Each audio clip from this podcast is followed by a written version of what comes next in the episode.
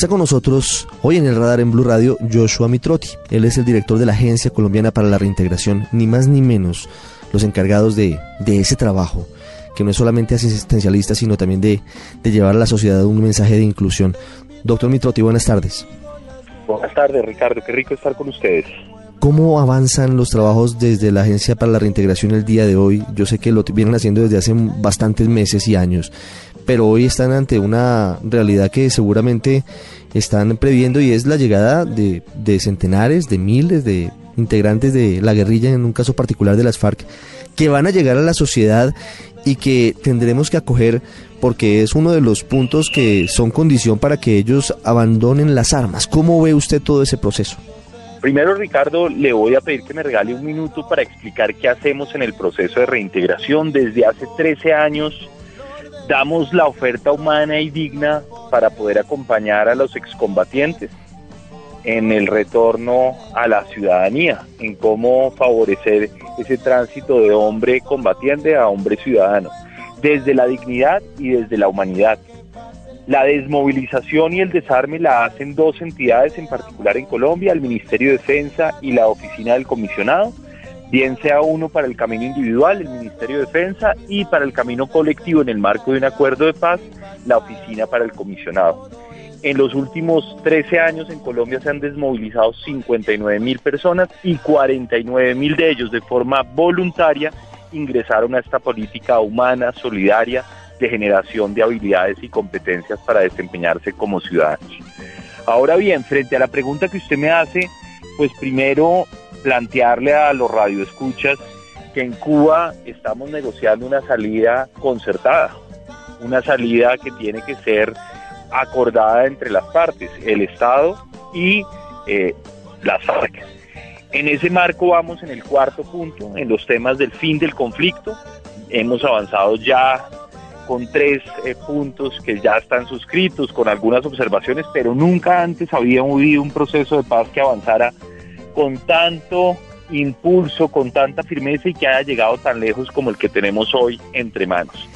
Y en ese punto del fin del conflicto está todos los temas de reincorporación que a la fecha no se han empezado a discutir.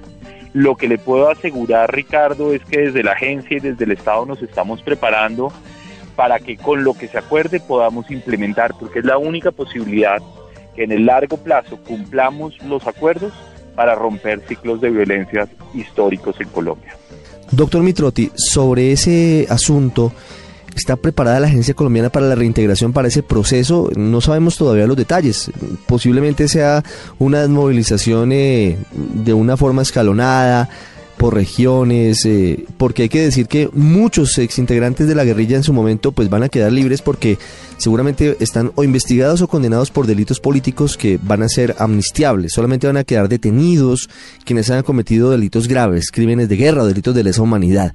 Pero digamos que hoy con lo que hay, como están con el presupuesto y con los funcionarios, ¿ustedes están listos para comenzar el proceso si se dijera que en cuestión de dos meses, por ejemplo, se firmara el acuerdo de paz?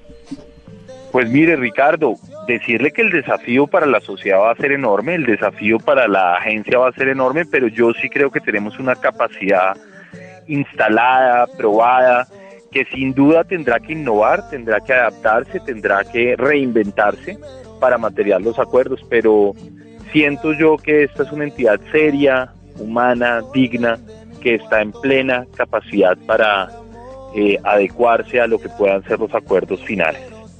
¿De qué manera, más allá de lo que tiene que ver con ustedes, doctor Mitrotti, debe prepararse la sociedad para recibir a, estos miles de compatriotas, de colombianos como nosotros, que en algún momento equivocaron el camino, que en algún momento incluso presionados se fueron a, a un grupo guerrillero, tomaron las armas y ahora tienen una segunda oportunidad, porque no es fácil, es decir, en teoría se señalaría que sí, que perfecto, los acogemos, pero en la práctica se siente todavía una renuncia grande a esa necesidad, que además va a ser un hecho y va a ser una realidad.